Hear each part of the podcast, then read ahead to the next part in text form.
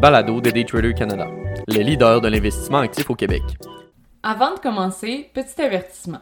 Le contenu de ce balado, les données financières et économiques, incluant les codes boursières ainsi que toute analyse et interprétation de celles-ci, sont fournis à titre d'information seulement. En aucun cas, elles ne doivent être considérées comme étant une recommandation ou un conseil d'acheter, de vendre, de vendre à découvert ou poser tout autre acte envers toute valeur mobilière, tout instrument dérivé ou tout actif ou classe d'actifs quelconque. Bonne écoute! Transactions, résultats et innovation par Olivier Gélina, analyste financier, contributeur pour Daytrader Canada. La saison des résultats annuels bat son plein et les investisseurs sont à l'affût de parcelles d'informations leur apportant un avantage quelconque sur les marchés. Alors que la volatilité aussi se fait connaître ces temps-ci, les entreprises cherchent tant bien que mal de solidifier leur base dans leurs créneaux respectifs.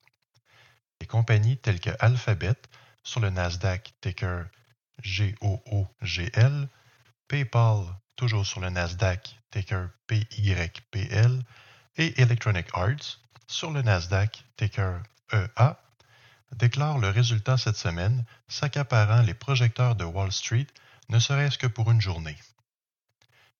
Les résultats financiers sont certes importants, toutefois, l'innovation venant de ces compagnies à vocation technologique a également été scrutée à la loupe lors du Consumer Electronics Show de janvier, ou affectueusement appelé le CES.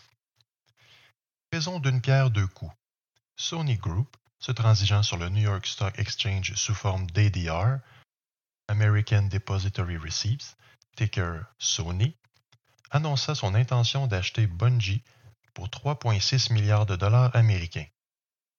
Bungie, bien connu pour ses titres de jeux vidéo tels la série Halo ainsi que Destiny, changera de main prochainement. Quoique Sony ne peut se permettre une acquisition à 69 milliards de dollars comme Microsoft l'a fait avec Activision la semaine dernière, il s'agit tout de même d'une poussée dans l'industrie du jeu vidéo pour l'entreprise. Les transactions d'acquisition s'accélèrent dans le milieu, preuve additionnelle que la course pour le divertissement digital est bien réelle. Le titre sur les marchés américains a bondi de près de 6% dans la journée avant que la bourse ne halte les transactions suivant l'annonce.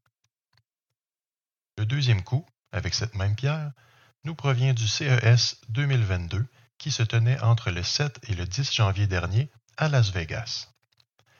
Alors que Sony avait annoncé lors de ce même événement en 2020 un premier véhicule prototype intitulé Vision S. Ce prototype était alors qu'un simple amusement pour les yeux des curieux de gadgets et d'automobiles. Deux ans plus tard, Sony nous revient avec une division intitulée Sony Mobility, dans laquelle un deuxième concept de voiture a été présenté, intitulé simplement Vision S 02. Ces modèles affichent une capacité de 544 chevaux et d'une vitesse maximale au-dessus des 200 km/h. Bien entendu, l'aspect divertissement, polyvalence et aise d'usage quotidien sont mis de l'avant dans ces véhicules hautement technologiques. Passons maintenant du côté de PayPal, qui présentait ses résultats aux investisseurs ce mardi après la fermeture des marchés. Malgré les revenus totaux de 6,9 milliards ce dernier trimestre, soit plus élevé que les 6,1 milliards enregistrés l'an dernier à pareille date, les indications des trimestres à venir auraient été le point déclencheur. Les projections sont sans l'ombre d'un doute plus basses que les exercices antérieurs suite à la transition anticipée de eBay, sur le Nasdaq ticker eBay, hors des résultats de PayPal. À titre indicatif, la division des technologies de paiement a enregistré des revenus de 800 millions alors qu'ils étaient de 1,56 milliard l'an dernier. Le titre de PayPal se transigeait à près de 17% sous la valeur de clôture au 1er février, soit 146 versus 176 Le CEO, Dan Schulman, dit vouloir se concentrer davantage sur les services financiers globaux que sa plateforme nouvellement redessinée offre. Ces services offrent entre autres l'achat de crypto-monnaies, un vecteur de forte croissance pour PayPal depuis cet ajout en octobre dernier. Néanmoins, avant de pouvoir respirer librement, les investisseurs devront d'abord digérer les baisses de revenus à venir venant de la transition post-eBay. Revenons le temps de quelques instants sur les jeux vidéo où Electronic Arts présenta à son tour les résultats plutôt décevants. La déception du côté d'Electronic Arts s'est justifiée par le flop total du lancement du jeu Battlefield 2042, autant du côté du développeur que des joueurs. Ce nouvel ajout à la longue lignée de la série Battlefield, souvent regardé comme étant le principal compétiteur de la série Call of Duty d'Activision, n'a pas su dynamiser les ventes comme espéré. Les revenus du dernier trimestre ont frôlé les 1,76 milliards, alors que le consensus des analystes pointait vers 1,82 milliards.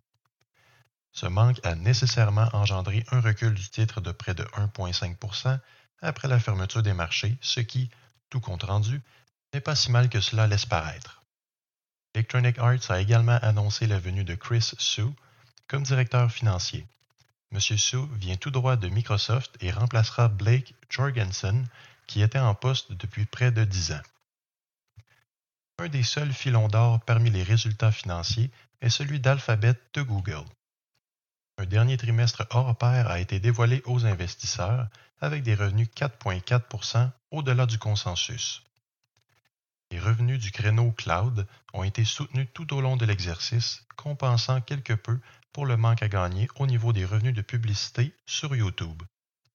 D'ailleurs, la division publicitaire de Google aura enregistré 61,24 milliards pour le trimestre, soit 33% plus élevé que l'an dernier à pareille période. Une autre nouvelle qui a retenu l'attention ce trimestre pour Google est leur fractionnement d'actions 20 pour 1.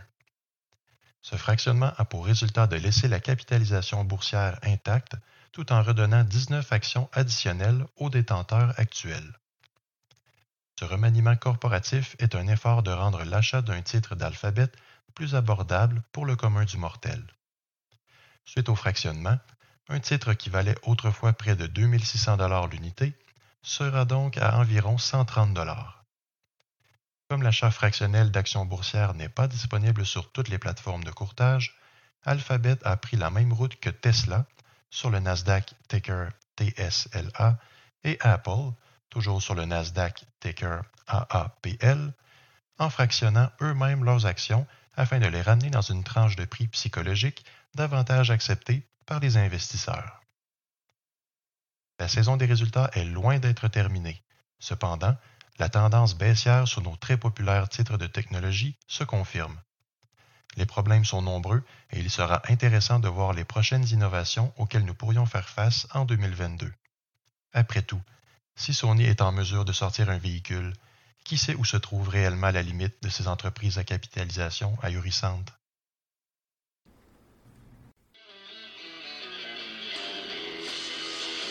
C'était le balado de Daytrader Canada. Pour plus d'informations sur nos programmes de formation et d'accompagnement, veuillez visiter daytradercanada.com.